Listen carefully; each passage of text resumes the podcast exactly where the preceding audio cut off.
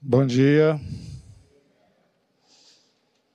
Muito bom estar aqui, adorando o Senhor e podendo ver o rosto né, dos irmãos, embora um grupo menor.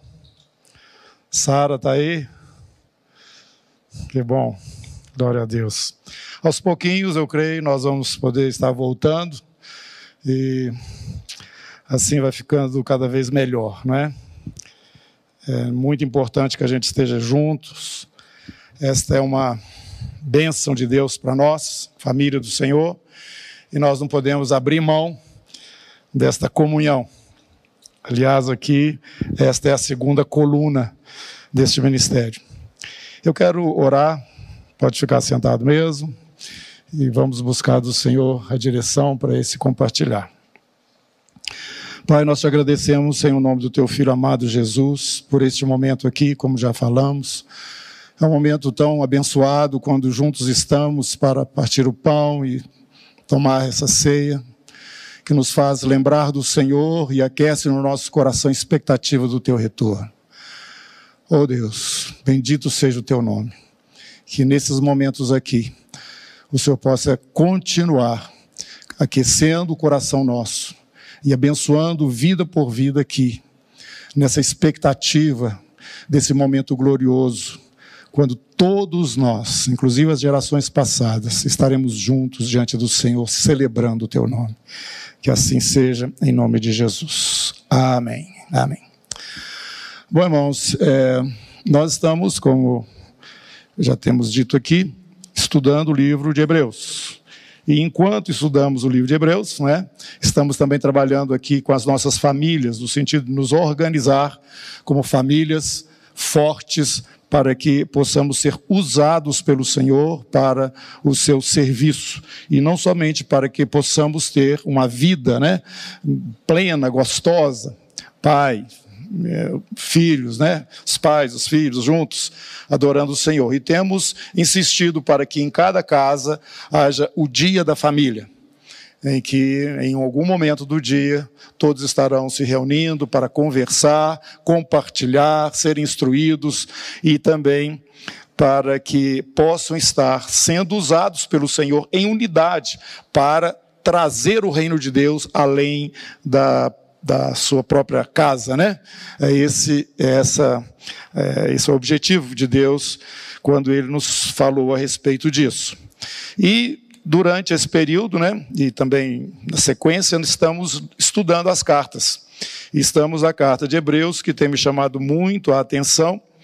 E eu quero começar aqui compartilhando com vocês no capítulo 13 da carta aos Hebreus.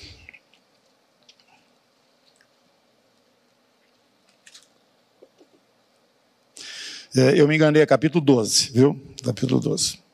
Mas antes de ler aqui o texto e começar a andar aqui nas escrituras, eu queria falar alguma coisa que me veio à mente, eu creio que, não sei porquê, eu acho que preciso compartilhar.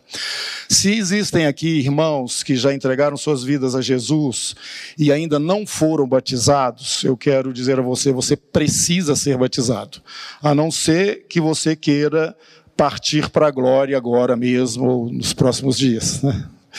Porque para ir para o céu você não precisa de ser batizado, não, mas para continuar na terra como a testemunha do Senhor, você precisa. Viu? Então, nos procure se isso já aconteceu, ou se acha que tem que esperar uma data especial para ser batizado, não faça isso. A palavra do Senhor é aquele que crer e for batizado. Né? Claro que você não vai deixar de ser salvo porque você não foi batizado, se você creu no Senhor Jesus.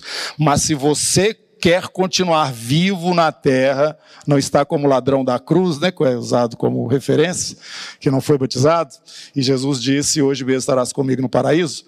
Então, você, se continua aqui, você precisa ser batizado, porque tanto o mundo espiritual quanto o natural precisa ter esse testemunho da sua parte que você é um novo, é, uma nova criatura em Cristo Jesus. Bom, fechando parênteses, vamos aqui para o capítulo 12 de Hebreus, versículo é, 4. Ora, na vossa luta contra o pecado ainda não tendes resistido a teu sangue, e estáis esquecidos da exortação que, como filhos, discorre convosco, filho meu Não desprezes a correção que vem do Senhor, nem desmais quando por ele és reprovado. Porque o Senhor corrige a quem ama, açoita todo filho a quem recebe. É para a disciplina que perseverais. Deus vos trata como filhos. Pois que filhos há que o pai não corrige? Mas estáis sem correção, de que todos se têm tornado participantes, logo sois bastardos e não filhos. Além disso, tínhamos os nossos pais, segundo a carne, que nos corrigiam e os respeitávamos. Não havíamos de estar em muito maior submissão ao Pai espiritual e então viveremos? Pois eles nos corrigiam por pouco tempo, segundo melhor lhes parecia. Deus, porém, nos disciplina para aproveitamento, a fim de sermos participantes da sua santidade. Toda disciplina com efeito no momento não parece ser motivo de alegria, mas de tristeza. Ao depois, entretanto, produz fruto pacífico aos que têm sido por ela exercitados, fruto de justiça. Por isso, restabelecei as mãos descaídas e os joelhos trôpegos, e fazei caminhos retos para os pés, para que não se extravie o que é manco, antes seja curado. Segui a paz com todos e a santificação, sem a qual ninguém verá o Senhor. Atentando diligentemente porque ninguém seja faltoso, separando-se da graça de Deus, nem haja alguma raiz de amargura que brotando vos perturbe, e por meio dela muitos sejam contaminados. E nem haja algum impuro ou profano, como foi Esaú, o qual por um repasto vendeu o seu direito de progenitura. Pois sabeis também que posteriormente, querendo herdar a bênção, foi rejeitado, pois não achou lugar de arrependimento, embora com lágrimas o tivesse buscado na, no término aqui dessa carta, né, que o escritor está falando a respeito dessa disciplina do Senhor. Nós sabemos, irmãos, que temos três adversários, né? Três inimigos. O primeiro deles, eu acho que é o mais importante, vamos falar sobre ele hoje, é, somos nós mesmos, a nossa carne, nossa vera natureza. E temos também, nos opondo, o mundo. Né? Nós não somos do mundo. Pelo contrário, nós estamos é, em conflito com ele o tempo todo. E nós temos também o diabo como nosso adversário. E ele está aí nos pressionando o tempo todo para, de alguma forma, roubar de nós a promessa do Senhor através da nossa indisciplina, do pecado não confessado, da vida não alinhada com o Senhor. Mas, como eu disse, a nossa maior dificuldade é conosco mesmo. E nós precisamos da disciplina do Senhor para o tratamento da nossa vida, no sentido da formação do caráter de Cristo em nós. E quando nós lemos aqui, seguir a paz com todos e a santificação, sem a qual ninguém verá o Senhor, algumas pessoas talvez tenham aquele entendimento que isso é um grau de santidade que nós precisamos alcançar para que então possamos ver o Senhor. Não é isso que o texto está falando. O texto está aqui nos mostrando, se você vê na sequência que foi lida aqui, que se nós não aceitamos essa disciplina, essa disciplina é a separação que Deus vai fazendo é? nossa, do mundo e das coisas que Satanás pode encontrar em nossa vida. O Senhor então vai tirando estas coisas, isso é um processo doloroso, significa disciplina. Isto é a santidade que está sendo aperfeiçoada na sua e na minha vida. Então, se você não está nesse estado de contínuo tratamento de Deus na sua vida, você está fora desta santidade que o Senhor está falando. Então preste atenção nisso. O Senhor está nos separando dia após dia. E entramos desde o ano passado num estado diferenciado. A igreja, né? E o mundo inteiro, e em especial também a igreja, como fala lá em Isaías 26, entra para sua casa, fecha as portas até passar essa, essa situação aí toda que você está vivendo. É, que é um juízo de Deus, realmente. E nós temos entrado para dentro das nossas casas. Eu falei, vamos começar agora tratar conosco mesmo. Deus então está nos falando a respeito das nossas famílias que estão desorganizadas, que nós precisamos organizar as nossas famílias. E Ele está tratando também individualmente com cada um de nós de uma forma assim, mais, eu diria, mais precisa.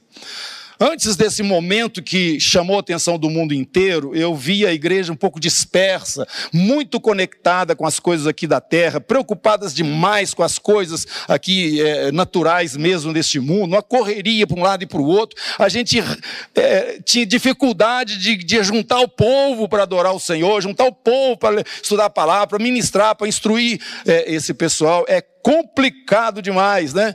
Fazer esse trabalho de pastoreio numa cidade grande, onde todo mundo está tá cheio de atividade e a gente fica perdido no meio disso tudo. Mas o reino de Deus estava sendo esquecido. Buscar em primeiro lugar o meu reino. O Senhor então colocou o pé no toco, né? Como a gente fala, e parou o carro e deu uma chacoalhada na igreja. E repito, tudo isso que está acontecendo, ao meu ver, sob a perspectiva bíblica, Deus está tratando conosco e não com o mundo. O mundo está pegando já de, de, de, como é que fala? de segunda mão porque, em primeiro lugar, Deus trata com os seus filhos. E se você não está nesse processo e não está entendendo que esse momento, por ser um momento mais apertado, Deus está tratando exatamente com o seu caráter, você está precisando, então, é, ajustar os ponteiros. Porque é um momento de opressão, peso, é um momento em que nós estamos sentindo uma, uma, o mundo espiritual com muito mais é, presença na nossa vida. As coisas de Deus abriram de uma forma como nós não as, vi, as víamos antes. E o Senhor está nos mostrando o que realmente é essencial, o que realmente é eterno, o que realmente é aquilo sobre o qual seus olhos têm que estar continuamente, porque o tempo está chegando. Lembra lá a parábola da, das dez virgens, né? E vai chegar uma hora que vai haver o grito: o noivo está chegando. E aí, você vai ter óleo na sua lâmpada para continuar no caminho e chegar até lá? Pois bem, irmãos, é isso que o Senhor está fazendo conosco. Deus está nos dizendo o seguinte: enche as suas lâmpadas, tudo isso que, tá, que é importante aí para você, isso tudo vai passar, mas as minhas palavras não vão passar, o meu reino também não passa, e não tem como evitar esta situação que eu já falei para vocês que há de chegar esses dias, quando então haverá essa mudança tão grande, quando o reino de Deus será manifestado de uma forma é, pre presente, né? É, física sobre toda a terra. Então, esse é um momento de tensão e Deus está trabalhando na sua vida, Deus está santificando você. Aceite esse processo e permita que o Senhor faça cada dia a face de Jesus ser vista em você. Amém? Então, em primeiro lugar, não fique aí. É, pensando que se você não alcançar um grau de, de santidade, né, de, de, de irrepreensibilidade, é, você não verá o Senhor, porque essa é uma promessa de Deus para nós. Mas o que a palavra está nos falando e o contexto está muito claro é que você está sendo disciplinado pelo Senhor e você deve aceitar essa disciplina, deve se levantar, né, quando você se percebe um pouco abalado, decepcionado consigo mesmo e não vê em você potência, força necessária para você continuar avançando e você tem que depender da graça do Senhor para dar o passo seguinte, para continuar no caminho. Isso tudo é trabalho de Deus na sua vida, não abra mão disso. Isso é santificação. Isto significa que Deus está operando na sua vida para que você possa ver o Senhor e viver na presença dele eternamente como um daqueles que foram vencedores, né? Como é a palavra dele ali no livro do Apocalipse. Pois bem, eu estou agora pedindo que você venha no capítulo 1 do livro, né, de Hebreus, e venha comigo lá naquele texto que é, é logo a introdução do capítulo. E nós é, vamos verificar que é uma tônica dentro do livro, né? Esta mudança da antiga aliança para a nova, que veio, aconteceu através do Senhor Jesus capítulo 1, havendo Deus outrora falado muitas vezes e de muitas maneiras aos pais pelos profetas. Deus falou várias vezes. Nesses últimos dias nos falou pelo Filho, a quem constituiu herdeiro de todas as coisas, pelo qual também fez o universo. Então preste atenção, Deus não deixou de falar, ele estava falando lá atrás, mas agora ele falou com uma pessoa diferenciada. Não é um profeta, ele é o filho de Deus vivo. Ele é o criador de todas as coisas. E ele se entregou, deu a sua vida para que nós pudéssemos hoje ser família de Deus. Capítulo, versículo 3. Ele que é o resplendor da glória, a expressão exata do seu ser, sustentando todas as coisas pela palavra do seu poder, depois de ter feito a purificação dos pecados, assentou-se à direita da majestade nas alturas. Meus irmãos, nós já estamos santificados pelo Senhor neste sentido que somos separados. E isso você vai encontrar nesse livro também. Você já é do Senhor, se você entregou a sua vida a Ele. Agora Ele trabalha na sua vida. E isso é muito importante, porque, como eu falei, nós temos é, adversários. Temos Satanás, tem o mundo que fica nos presos. Mas o problema maior somos nós mesmos, na nossa natureza, onde o inimigo encontra é, é, alimento. Jesus, quando estava para ser preso, né, ele falou aí: vem o príncipe desse mundo e ele não tem nada em mim. Eu não tenho nada com ele, nem ele comigo. E não tinha lugar onde Satanás pegar no Senhor. Mas a nossa vida tem.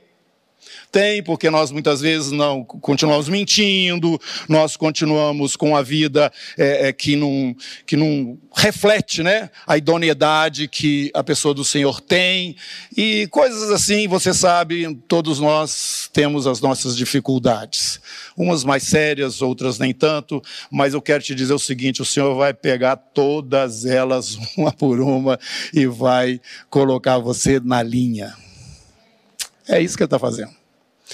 Então, como nos diz aí o autor, não precisa ficar desanimado, não. Fica alegre, sabendo que é triste no momento, é doloroso, mas isso produz um fruto de justiça na sua vida.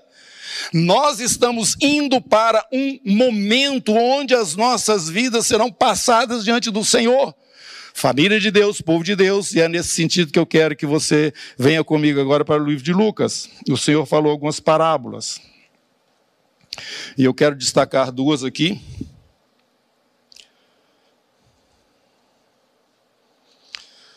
No capítulo 20, verso 9, Jesus falou o seguinte: Passou Jesus a proferir o povo uma parábola. Certo homem plantou uma vinha, arrendou-a e lavradores a lavradores e ausentando-se do país por prazo considerável, no devido tempo mandou um servo aos lavradores para que lhe dessem o fruto da vinha.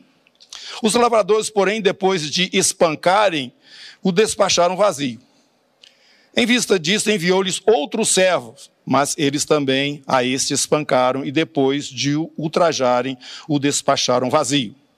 Mandou ainda um terceiro, também a este, depois de o ferirem, expulsaram. Então disse o dono da vinha: Que farei? Enviarei meu filho amado, talvez o respeitem.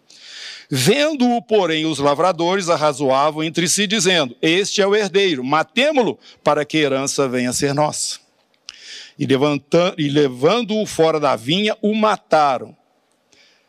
Que lhes fará, pois, o dono da vinha? Virá, exterminará aqueles lavradores e passará a vinha a outros. Ao ouvirem isso, disseram: Tal não suceda. Que não aconteça isso. A carapuça serviu para eles. Mas Jesus, fitando-os, disse: Que quer dizer, pois, o que está escrito. A pedra que os construtores rejeitaram, esta veio a ser a pedra angular. Todo o que cair sobre esta pedra ficará em pedaços, e aquele sobre quem ela cair ficará reduzido a pó. Meus irmãos, você está vendo exatamente o capítulo 1 que nós lemos de Hebreus. O Senhor mandou vários, falou por vários, e todos esses foram rejeitados, mas por fim ele falou por um que é o seu filho e que também foi rejeitado, morto. Está escrito aí. Mas ele, com o seu sangue, né, nos redime e nos traz a vida que hoje temos. E ele é a pedra angular, não há como passar dele. Aquele que cair sobre ele vai ficar em pedaços, aquele sobre o qual ele cair também ficará reduzido a pó. Então, essa, haverá uma convergência de todas as coisas na pessoa de Jesus. E nós já temos aprendido isso nas Escrituras, porque Deus está, através do seu povo, a igreja, trazendo debaixo dos pés de Jesus toda a autoridade do mundo espiritual, no, caso dos principados, potestades e dominadores deste mundo, todos eles serão colocados debaixo dos pés do Senhor. E Deus faz essa obra através da sua vida e da minha vida, e quanto mais nós crescemos em autoridade diante do Senhor, quando Ele administra em nós essa disciplina, mais nós temos ação é, poderosa no mundo espiritual através das nossas orações e do nosso testemunho. Então, irmãos, o que Deus está fazendo é o seguinte: é encher a sua vida de autoridade, mais autoridade, para que o diabo não tenha onde pegar e argumentar, porque ele é o acusador dos irmãos. Por isso, nós temos diante de Deus um advogado. Esse advogado é Jesus. Capítulo 8 do livro de Romanos está falando: quem nos acusará diante de Deus? O único que pode nos acusar é Jesus, mas Jesus está fazendo um papel diferente. Ele está ali, na verdade, nos defendendo diante de todo tipo de acusação. E este é o argumento né, que o nosso escritor de Hebreus está trazendo. Nós não temos que ficar é, receosos, amedrontados ou sem, é, sem é, força, autoridade, né? nesse embate espiritual que nós estamos é, vivenciando. No capítulo 4 do livro de Hebreus está escrito que o Senhor conhece todas as coisas, não é possível esconder nada do Senhor. E o Senhor nos tem deixado uma promessa e provavelmente, se assim não é, guardarmos né, as orientações e a disciplina e a palavra do Senhor na nossa vida, nós podemos ficar aquém disto que é, é, desta que é a promessa de Deus, a herança de Deus na pessoa de Jesus para todos os vencedores. Versículo 14. Tendo, pois, a Jesus, o Filho de Deus, como grande sumo sacerdote que penetrou os céus, conservemos firme a nossa confissão porque não temos sumo sacerdote que não possa compadecer-se das nossas fraquezas. Antes foi ele tentado em todas as coisas, a nossa semelhança, mas sem pecado. Acheguemos-nos, portanto, confiadamente. É, não, não faz como Adão fez, ele pecou e correu de Deus, escondeu. Não faça isso. Você pode se apresentar em, com confiança, Senhor, olha, é, realmente eu estou tomando bomba. Me dê graça, me ajuda, me abençoa, porque eu estou vendo essa lacuna no meu caráter, eu estou percebendo que eu estou falhando nesse ou naquele. Não fuja do Senhor. Não se esconda, porque realmente nós temos um desafio muito grande quando olhamos para Jesus, o padrão, e olhamos para nós e que distância. E eu não dou conta de ser como ele é que eu não dou conta. Irmãos, Deus vai te levar. Se você ainda não chegou a essa conclusão, Deus vai te levar você lá. Você vai ver quem que você é diante daquilo que é a expectativa do Senhor na sua vida. Você não dá conta, não. E aí o que devemos fazer? Nos humilhar diante do Senhor, reconhecendo, mas também confiadamente, com autoridade, entrar na presença do Pai. Por quê? Porque à direita dele está o seu redentor. Aquele sumo sacerdote, que é da ordem de Melquisedeque, da qual você faz parte, eu também. Ele está à direita do Pai e ele intercede por nós. Pode entrar, com toda a confiança. Não se esconda e permita que Ele mesmo, esse Senhor Jesus, né, que é, abriu o caminho para você chegar diante de Deus, esteja te ajudando e fortalecendo a sua vida para que você seja um daqueles aprovados naquele dia do Senhor. Voltemos agora para outra parábola, que Jesus fala aqui no capítulo 19 de Lucas, capítulo 11.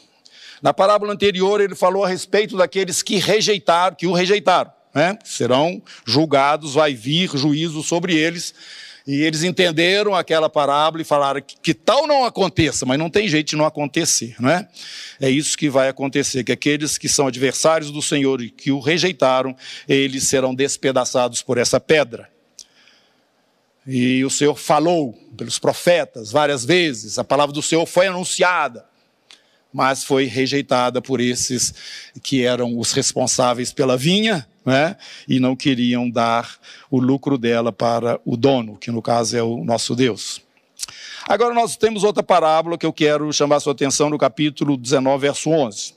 Ouvindo eles estas coisas, Jesus pôs, é, propôs uma parábola, visto estar perto de Jerusalém. E lhes parecer que o reino de Deus havia de manifestar-se imediatamente. Havia uma expectativa na pessoa de Jesus, e Jesus estava indo para Jerusalém, ia acontecer aquela última semana onde seria preso, e entre aqueles que caminhavam com ele havia essa expectativa, não agora, chegando em Jerusalém, ele vai se manifestar mesmo como Messias que nós sabemos que ele é, e vai começar esse reino glorioso, né? Eles nem pensavam na cruz, por onde Jesus teria que passar primeiro. Mas havia essa expectativa. Então Jesus contou a parábola para eles. Vocês estão na expectativa do reino. Então disse: certo homem, nobre, partiu para uma terra distante com o fim de tomar posse de um reino e voltar. Chamou dez servos seus, confiou-lhes dez minas e disse-lhes: negociai até que eu volte. Mas os seus concidadãos o odiavam e enviaram após ele uma embaixada dizendo: Não queremos que este reine sobre nós. Importante isso. Versículo 15. Quando ele voltou depois de haver tomado posse do reino, mandou chamar os servos a quem deram o dinheiro, a fim de saber que negócio cada um teria conseguido. Compareceu primeiro e disse: Senhor, a tua mina rendeu dez. Respondeu-lhe o Senhor: Muito bem, servo bom, porque foste fiel no pouco, terás autoridade sobre dez cidades. Veio o segundo dizendo: Senhor, a tua mina rendeu cinco. A esse disse: Terás autoridade sobre cinco cidades.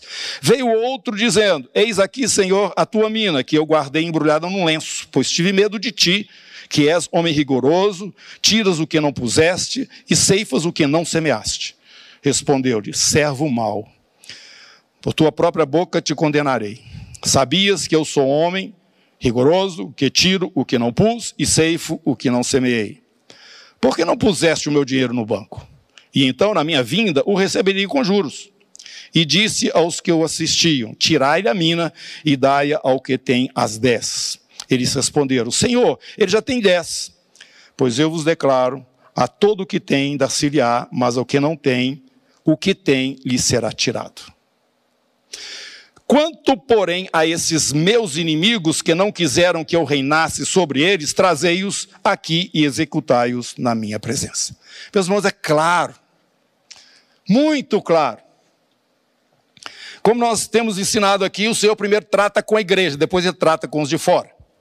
Ele chama os que são seus e distribui dons para eles. Eu vou, mas eu vou voltar. Foi o que nós fizemos aqui quando comíamos do pão e tomávamos, tomávamos do cálice.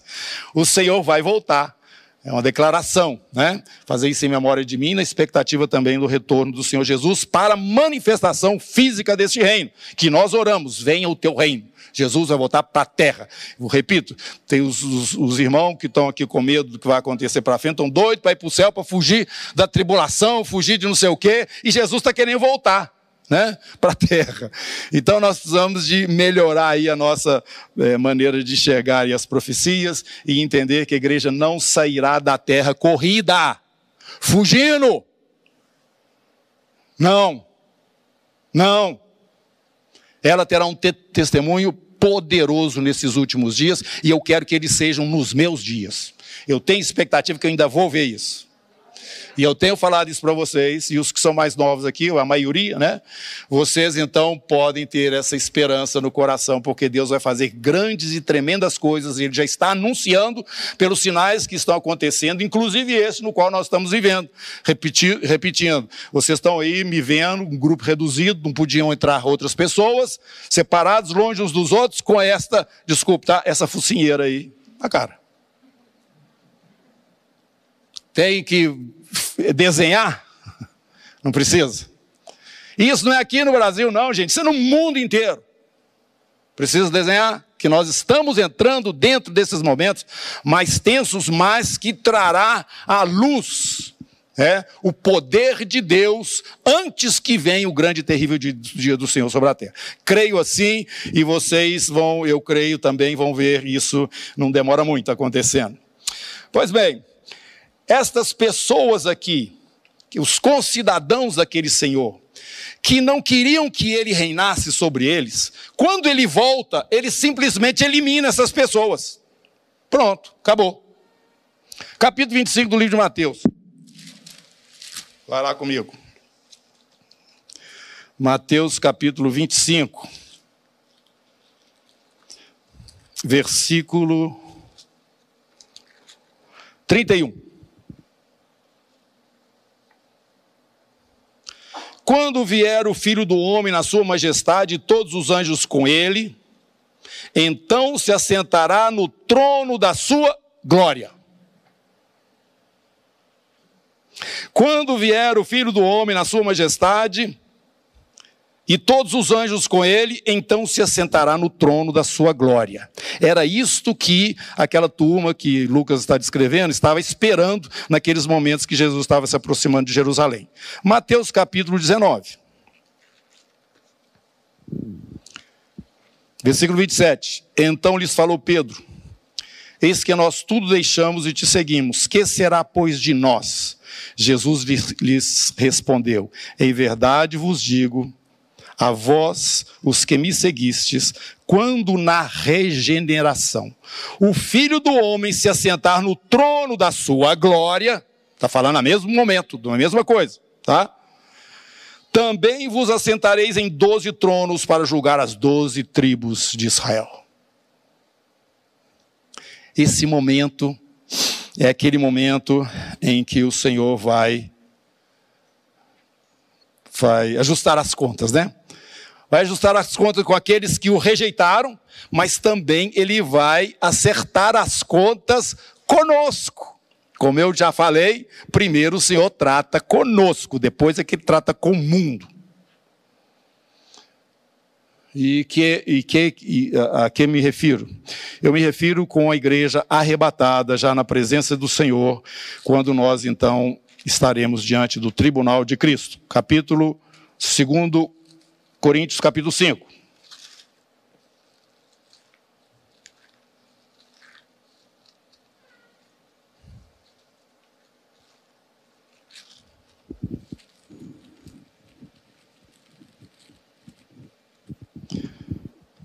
Versículo 9, 9, 9 e 10. É por isso que também nos esforçamos, quer presentes, quer ausentes, para lhe sermos agradáveis. Porque importa que todos nós compareçamos perante o tribunal de Cristo para que cada um receba segundo o bem ou mal que tiver feito por meio do corpo.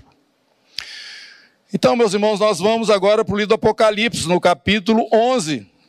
Esse momento chegou aqui, ó, está falando sobre ele aqui.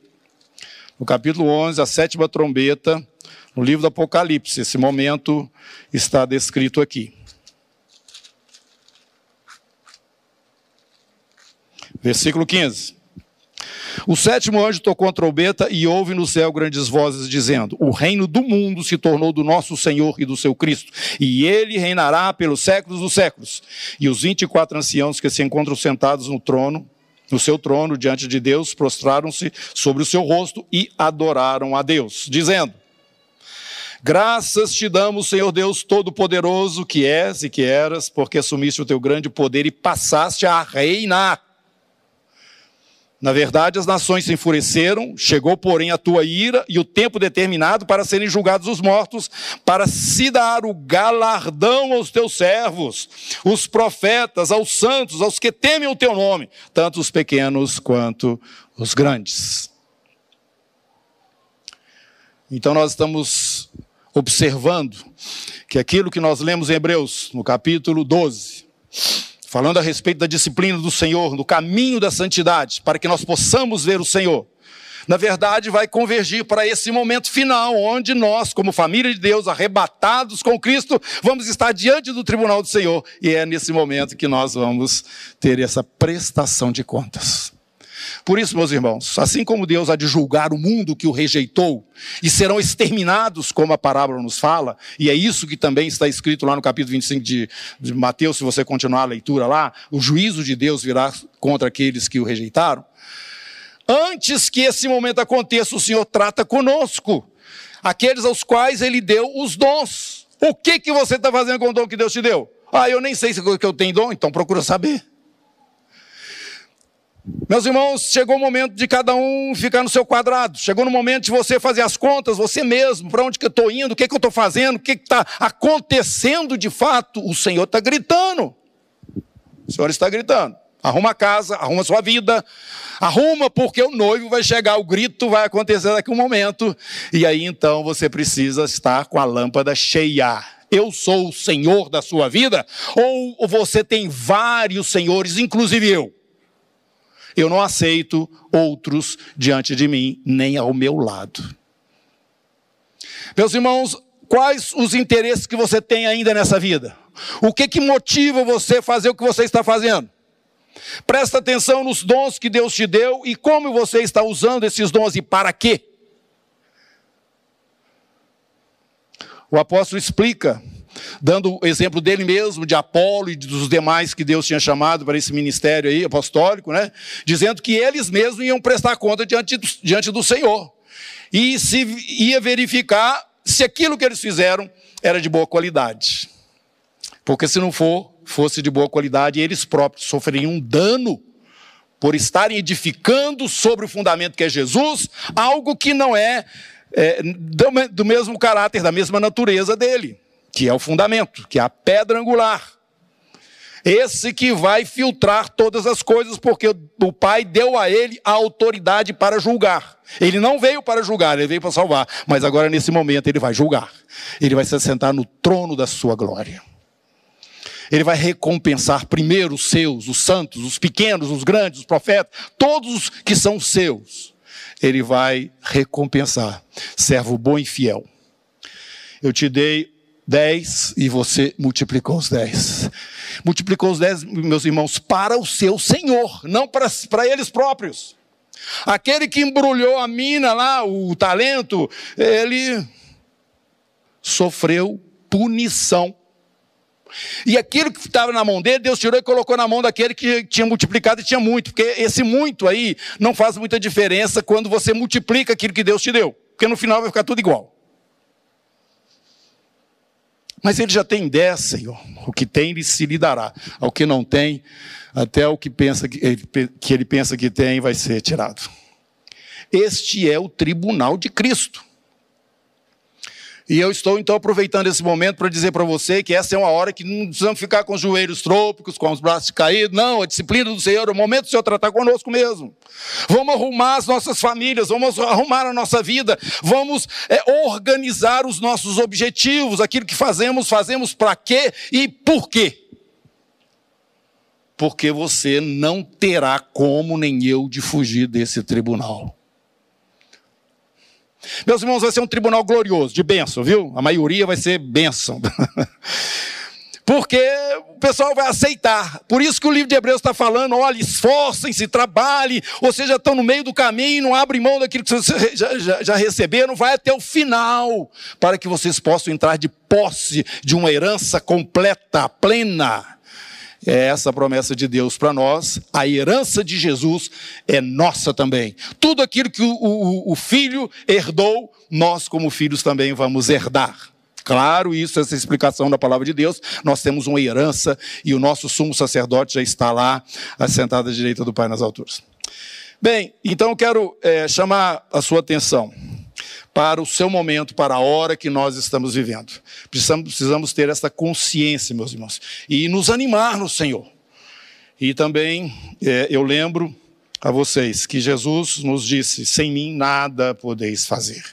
E essa luta contra nós mesmos, as inclinações da nossa carne, aquelas coisas todas que nós temos ainda como dificuldade na nossa vida, é pela presença do seu Espírito em nós que essas coisas serão vencidas e através dele nós vamos ser sendo aperfeiçoados. Por isso, terminando, eu queria dizer a você, Salmo 63.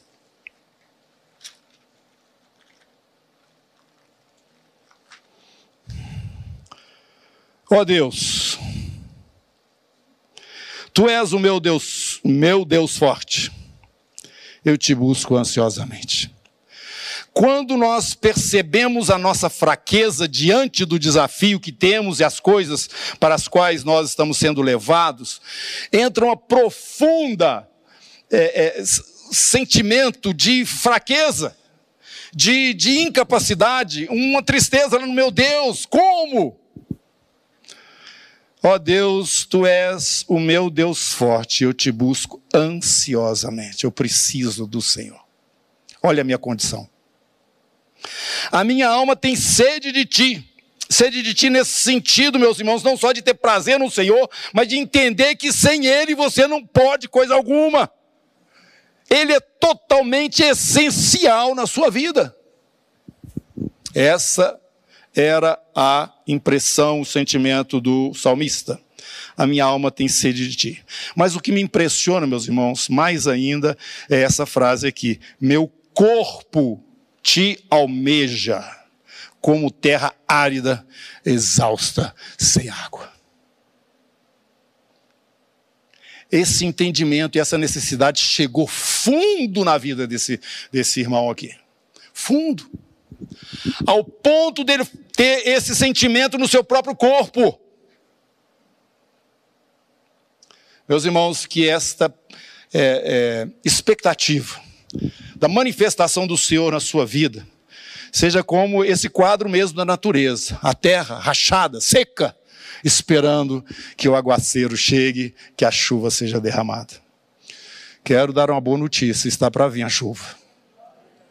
Está para vir a chuva mas começa a buscar o Senhor ansiosamente, começa a olhar a sua realidade, começa a entender que você vai chegar naquele dia e deseje, lá no fundo do seu coração, de escutar do Senhor, servo bom e fiel. Amém? Que o Senhor te abençoe, te fortaleça, te anime, não desanime, esforça-te, tem bom ânimo. O Senhor é contigo apesar de todo esse tratamento que nós estamos passando por ele. E depois desse momento, nós vamos nos levantar bem mais fortes e também bem mais aperfeiçoados para vivermos uma vida triunfante como igreja e subir no arrebatamento com o Senhor, como eu já disse, não fugindo, mas gloriosamente com a nossa, a nossa incumbência completa, né? o nosso, a responsabilidade aqui como testemunhos do Senhor é, plena. E é isso que também o capítulo 12 nos fala do Apocalipse. Eles, pois, venceram a Satanás, venceram o adversário por causa do sangue do Cordeiro e da palavra do testemunho que deram, e mesmo em face da morte, não amaram as suas próprias vidas. Estes são vencedores. Amém?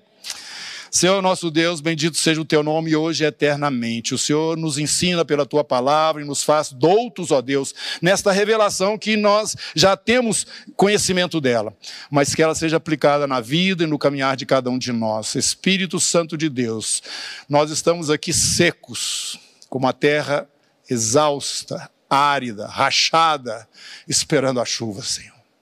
Vem, Espírito Santo, enche as nossas vidas Enche, Senhor Deus, este ministério da tua presença, Senhor. Para que, inclusive, nós tenhamos um cântico novo diante de Ti na nossa adoração, que lhe prestamos, Senhor, quando nos reunimos aqui.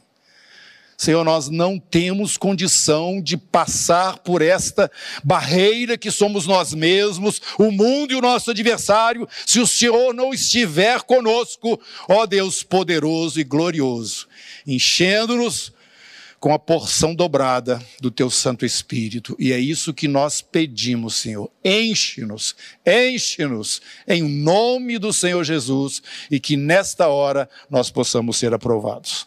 Amém. Amém. Que a graça do Senhor Jesus seja percebida aí nessa semana que começa na sua vida.